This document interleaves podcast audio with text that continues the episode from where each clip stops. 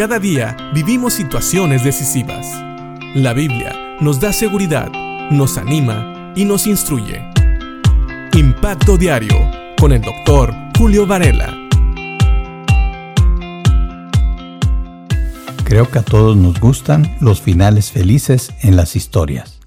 Pero a veces en la Biblia nosotros tenemos historias que no terminan precisamente con un final feliz en relación a lo que nosotros pensamos debe de ser un final feliz. Pero en todas las escrituras, todo lo que ahí se escribió tiene el final que Dios quería que tuviera.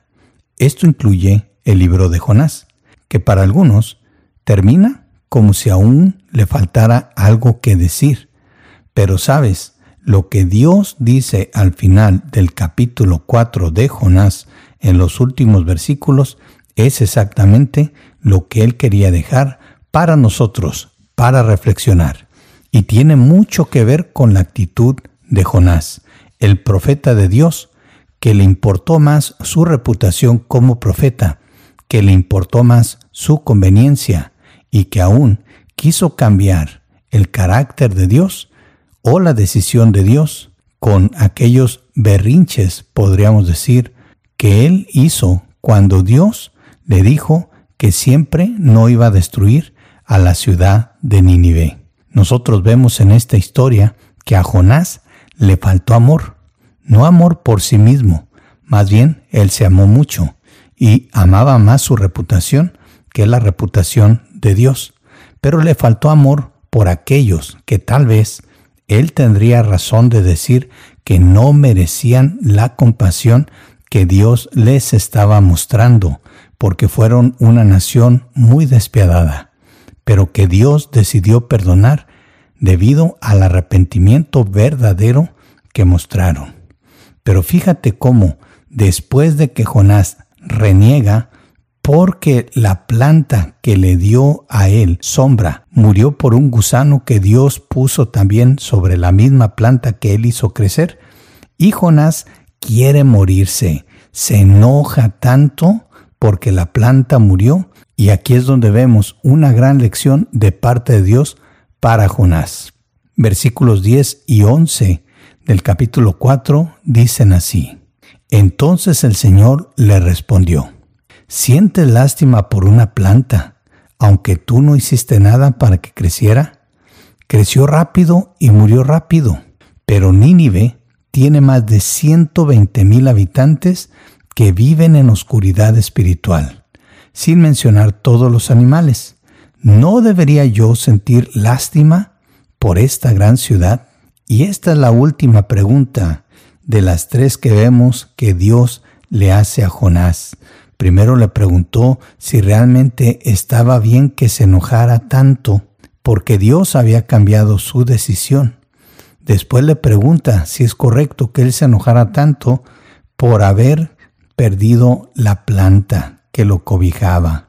Y tercero, ahora le pregunta si Dios no debería de sentir lástima por esa gran ciudad. Y esta es la pregunta importante.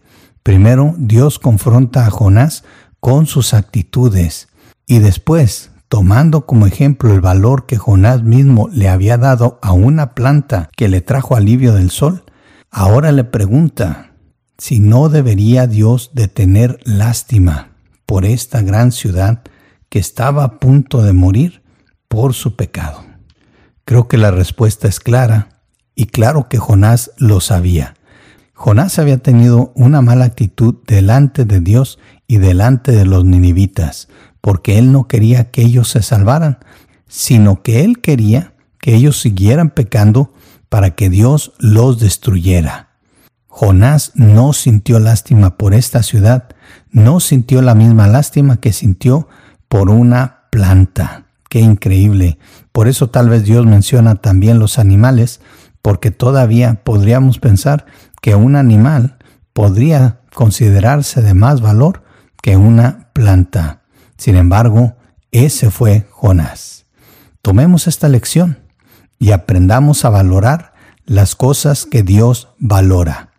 No le demos más valor a las cosas solamente porque son convenientes para nosotros o porque son de nuestro gusto personal, sino que más bien aprendamos a ver las cosas con los ojos de Dios y darle valor a las cosas y a las personas así como Dios se los da, para que también nosotros podamos mostrar la compasión y el amor de Dios a aquellos que tal vez, sí, no merecen esa compasión y ese amor. Pero ¿quién lo merece? Si la Biblia nos dice que todos pecamos contra Dios, todos estamos destituidos de la gloria de Dios y todos caminamos a una sola hacia la perdición. Así que viéndolo desde ese punto de vista, ninguno de nosotros merece la compasión y el amor de Dios. Sin embargo, Dios quiere que ahora que nosotros hemos vivido y hemos gozado de esa compasión y de ese amor, lo mostremos también a aquellos que tal vez a nuestros ojos no merecen nada, pero que igual que nosotros tienen la oportunidad de oír el Evangelio y de creer en Cristo como Señor y Salvador. Así que pensemos en esto y tomemos toda esta historia de Jonás para que nos ayude a crecer y a ser más como Dios. Piensa en esto y que Dios te bendiga.